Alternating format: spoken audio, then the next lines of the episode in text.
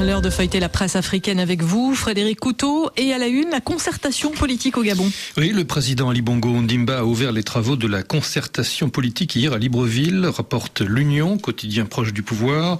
Cette grand-messe était attendue depuis son annonce le 31 décembre dernier, devant les dirigeants et les représentants de la centaine de partis politiques de la majorité comme de l'opposition. Le chef de l'État a annoncé la réduction de la durée des mandats électifs à 5 ans dans cette harmonisation et ce choix du quinquennat notre pays gagnera en efficacité politique et apportera une touche de modernité dans son espace démocratique, a fait savoir le président. Désormais, donc, députés, sénateurs, élus locaux et le président de la République auront un même mandat de 5 ans, un choix voulu euh, par euh, Ali Bongo Ondimba pointe encore l'union dans la logique de modernisme et d'équilibre politique. Ce conclave, dont l'objectif est d'organiser les prochaines élections en août prochain, dans un climat apaisé, est pour le président de la République une preuve de démocratie. En chef d'orchestre, Ali Bongo a été l'unique orateur de la cérémonie d'ouverture de cette concertation. C'est ce que relève le site Gabon Review.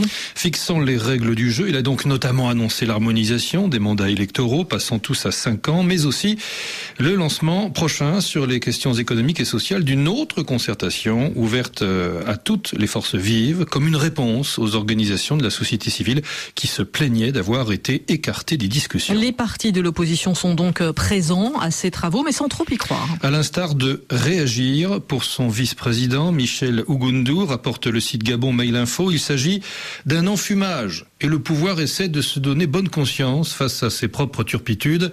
La préparation de cette concertation a tout simplement été bâclée, pas de réunion préparatoire, exclusion de la société civile, des religieux et des chefs de partis politiques appelés comme invités et non acteurs. Peut-on croire en la bonne foi d'Ali Bongo s'interroge le Djeli en Guinée.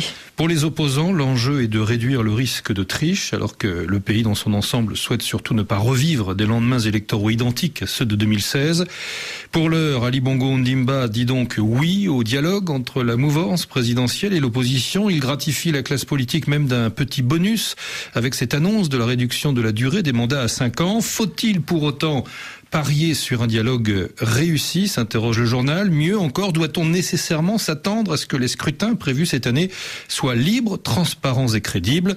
C'est sans doute trop tôt pour répondre à ces questions. Qu'en sera-t-il de la candidature d'Ali Bongo Question en écho dans Aujourd'hui au Burkina Faso. Depuis son AVC en novembre 2018, Ali Bongo Ondimba s'était replié sur ses proches, voire sur son clan et sa famille, ses fidèles.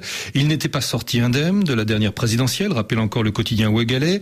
5000 voix le séparaient du chinois, comme il était surnommé, Jean Ping, lequel s'était même autoproclamé président avec un bras de fer qui avait secoué le pays.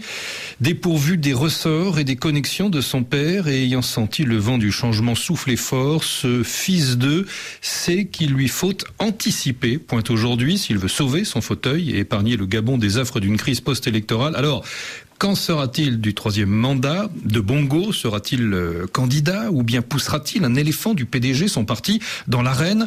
On connaît la position de l'opposition qui euh, crie pour que Gabon aille, euh, pour que Bongo plutôt aille se reposer. Assurément, conclut aujourd'hui, si ces concertations n'abordent pas la candidature ou non de Bongo, elles auront été un demi-échec. Enfin, le pays, toujours au Burkina Faso, ne se fait guère d'illusions sur l'issue de cette concertation et sur l'issue des prochaines élections. Ce n'est certainement pas ce dialogue politique qui fera exception à cette règle qui semble immuable au Gabon, s'exclame le pays, selon laquelle il y a toujours plusieurs candidats à la magistrature suprême, mais c'est toujours un bongo qui gagne. Merci Frédéric. Les revues de presse à retrouver à tout instant sur RFI.fr et sur les réseaux sociaux.